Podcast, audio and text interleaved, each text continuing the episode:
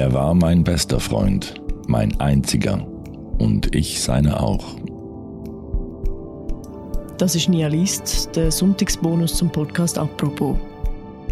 In dem Text geht es um die treueste Freundschaft, die unser Autor je erlebt hat. Der Magazinjournalist Dirk Gieselmann erinnert sich an seinen besten Freund aus Kindertagen.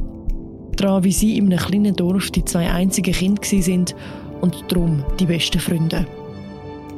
Vorgelesen wird die Geschichte vom Tageredakteur Jean-Marc Nia. Viel Spaß beim Zuhören.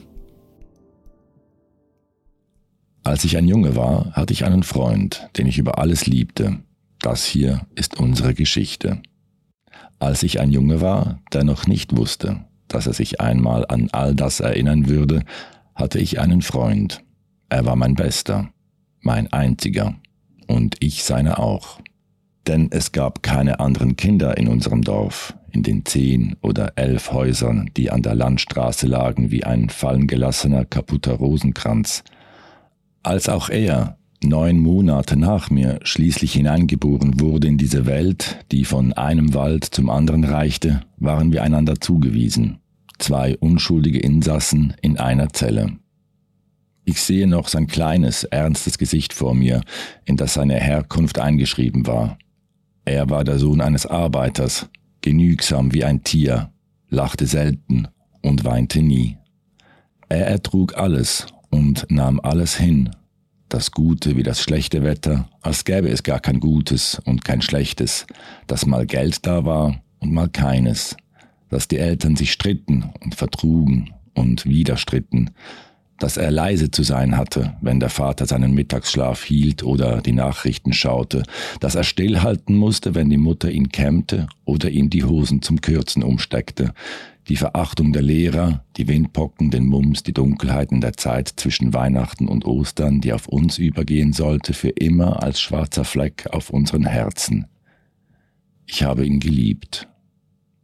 Wen sonst? Er war mein bester Freund, mein einziger. Auch in späteren Freundschaften habe ich wohl immer nur das gesucht. Unsere bedingungslose Treue, deren Bruch Einsamkeit bedeutet hätte. Wenn er einmal krank war, saß ich an seinem Bett und las ihm aus den Comics vor.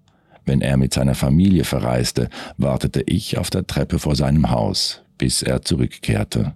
Nie wieder hatte ich einen Freund wie ihn. Nie wieder den besten, den einzigen. Immer nur mehrere. Es war der Sommer, bevor ich auf die höhere Schule in der Stadt ging und er auf dem Dorf blieb, bevor ich einen anderen Kontinent betrat, der davontrieb von seinem. Im Mathematikunterricht lernte ich schon, wie als Vorbereitung auf unseren Abschied, die Division. Freundschaft geteilt durch drei, Freundschaft geteilt durch vier. Es kam mir vor wie ein Verrat, als ich mich mit anderen Jungen traf, in ihren überwältigenden Zimmern, den Archiven des Wohlstands. Ich erinnere mich daran, dass wir in jenem Sommer unserem letzten Krieg spielten draußen vor dem Dorf inmitten der gelben Felder. Ich weiß nicht mehr, ob uns jemand vom Krieg erzählt hatte, der uralte Bauer vielleicht, der noch vom ersten wusste und dessen Geschichten wir mitunter lauschten mit rätselhafter Ehrfurcht, oder ob wir nur das Echo hörten durch die Jahre. Sonntags nach der Kirche kletterten wir auf den steinernen Löwen am Rande des Friedhofs, in dessen Sockel die Namen der Gefallenen gemeißelt waren, Unsere Großmütter waren Witwen seit damals. Wir waren neun oder zehn Jahre alt, Kameraden im Krieg gegen die Leere und gegen das Nichts. Wir waren mit Ästen bewaffnet und warfen uns der unsichtbaren Armee entgegen, die vom Wald her angriff, aus der Welt jenseits der unseren, schleuderten Steine als Granaten auf Panzer, die nur wir sahen. Über uns schien die gleichgültige Sonne stand der blaue Himmel wie eine Halle ohne Wände und Dach. Alles war Gegenwart, die Vergangenheit nur ein dunkler Raum, in dem sich die alten Leute trafen, schwiegen, trauerten und am Beerdigungskuchen kauten, die Zukunft zu immens, um sie sich vorzustellen. Nun ist sie gekommen, und es ist lange her. Unsere Kindheit, unsere Freundschaft, die Kostbarkeit der Tage, was suche ich hier im Laub?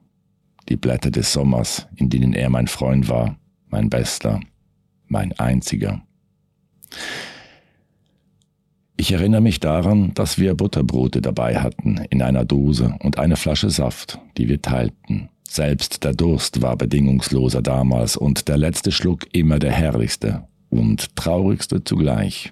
Ich erinnere mich daran, dass wir einander Namen gaben, die kühner klangen als die, auf die unsere Eltern uns getauft hatten. John oder Jim, Namen aus amerikanischen Heldenfilmen, und dass wir das Geräusch von Maschinengewehren nachahmten, wenn wir mit den Ästen über die Felder schossen. Wir nahmen das Spiel für so wahr, dass wir Angst bekamen und mutig sein mussten. Einmal wurde ich vom Feind getroffen, lag auf dem Schlachtfeld, hielt mir das Bein und schrie. Er zog mich zurück in die Stellung und verband meine Wunde mit seinem Taschentuch. Halt durch, sagte er, es ist nur ein Kratzer. Er sah mich ernst an. Ich überlebte. Als die Sonne sank, gingen wir nach Hause zum Abendbrot. Hätten wir uns umarmt, wenn wir es gewusst hätten. Ich erinnere mich daran, dass wir so langsam wie möglich gingen, an das Schlurfen, unserer Sandalen auf dem Schotterweg zurück in das Dorf, an die Staubwolken um unsere Füße und an die schmutzigen Socken, an seinen braunen Nacken, die blonden Haare, die schwarzen Fingernägel, unsere langen Schatten. Wir sprachen über den Krieg, den unsichtbaren Feind, seine Pläne und wie wir ihn doch noch würden besiegen können vor Ablauf der Woche. Über Mickey Mouse, die Modellautokollektion im Schaufenster, von der wir träumten, und über das wichtige Spiel am Abend im Fernsehen, dessen Bilder im sagenhaften Grün eines fernen Stadions zu uns herüberflimmern würden. Glaubst du, er schießt ein Tor? Euch kann man im Gehen die Schuhe besohlen, sagte mein Vater. Oder seiner, ich weiß es nicht mehr. Es war, als wollten wir die Zeit anhalten und diesen Tag bewahren. Es war, als wüssten wir, wie kostbar er war. Wir kamen wie immer zu spät zum Abendbrot. Ich erinnere mich daran, dass wir uns auf den letzten Metern beeilten, an den kurzen, seltsam unverwandten Gruß zum Abschied. Bis morgen dann, rief er noch, als er plötzlich zu rennen begann. Als käme es nun auf Sekunden an, ich sah ihm nach, den Weg hinunter zu seinem Haus. Bis morgen, rief ich, als gäbe es noch tausend Morgen.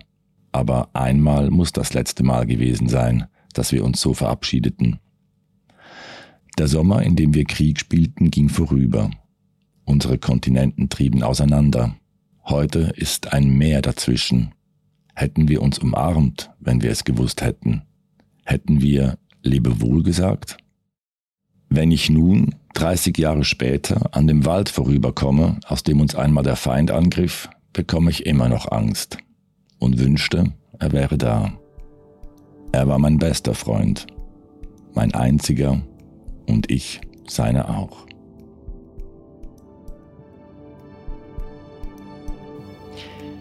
Er war mein bester Freund, mein einziger und ich seine auch, ist ein Text vom Magazinautor Dirk Gieselmann. Die ganze Geschichte kann man auch noch nachlesen im Magazin. Den Link dazu findet ihr im Beschreibung zu dieser Episode. Und das war es, der Sonntagsbonus zum Podcast «Apropos». Die nächste Folge von uns hören ihr morgen wieder. Bis dann, macht's gut und ciao zusammen.